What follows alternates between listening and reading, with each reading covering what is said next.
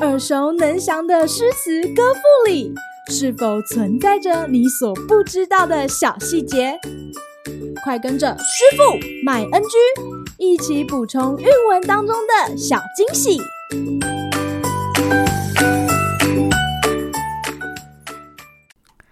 大家好，欢迎来到今天的师傅麦恩居。今天要和大家介绍杜甫的《丽人行》。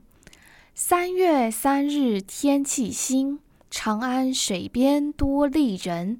太浓意圆数且真，肌理细腻骨肉匀。绣罗衣裳照暮春，蹙金孔雀迎麒麟。头上何所有？翠微恶叶垂并唇。背后何所见？朱鸦腰髻稳衬身。旧中云木交房倾，赐名大国国与秦。紫驼之峰出翠府，水晶之盘行素林。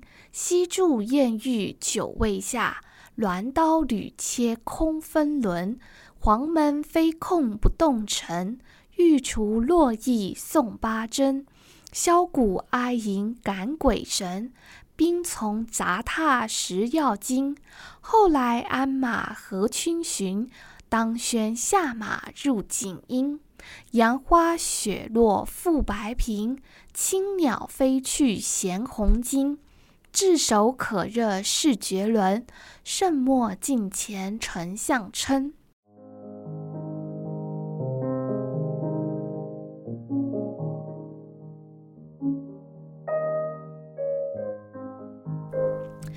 丽人行》是杜甫作于天宝十二载（西元七五三年）。诗歌中描写杨贵妃姐妹春日曲江游宴的豪奢情景，借以讽刺杨贵妃姐妹与杨国忠的奢侈无度，甚至逾越礼法的行为。诗歌虽然是为了讽刺杨氏兄妹，但杜甫在诗中却营造出一片清朗的春日游乐图景。可见，即便是写诗讥刺，诗人仍不失雅致含蓄。也难怪蒲启龙称赞这首诗“隐语嗅觉，妙不伤雅”。为了在诗歌中呈现出杨家兄妹出游的铺张排场，杜甫运用了大量的摹写。首先，在一句内以浓、远、淑、真来形容丽人的姿态。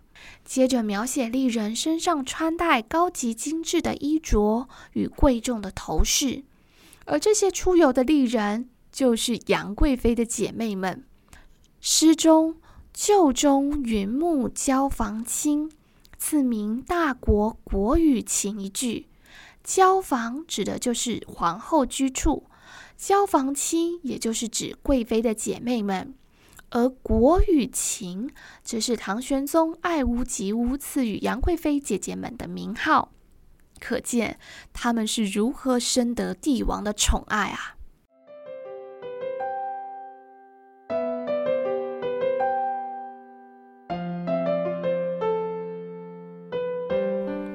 随后，诗人描述宴享上充满紫驼之风。素林等珍馐佳肴，就连餐具也十分讲究。不过，在美食满桌的宴席上，杨贵妃姐妹却不稀罕这些山珍海味，反而因为吃腻了美食而久久不动筷子。厨师们费尽心思，也只是空忙一场。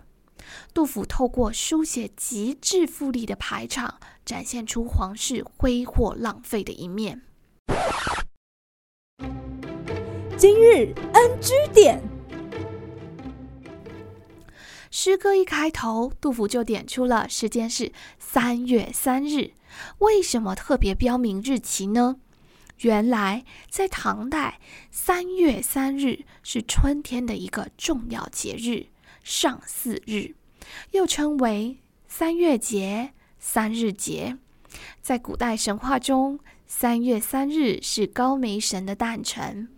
这一天是祈求男女恋爱与生育的日子，而上巳日有着到水边游玩沐浴的习俗，后来也演变为文人雅士到水边曲水流觞、吟诗作对的日子。因此，杜甫这首诗中写的就是皇亲贵族们在上巳日到曲江游宴的活动。此外，历史上许多作品与活动也都发生在三月三日哦。像是大名鼎鼎的《兰亭雅集》，也就举行在上巳日这一天哦。好啦，今天的师傅卖恩居就到此结束，我们下回再见喽，拜拜。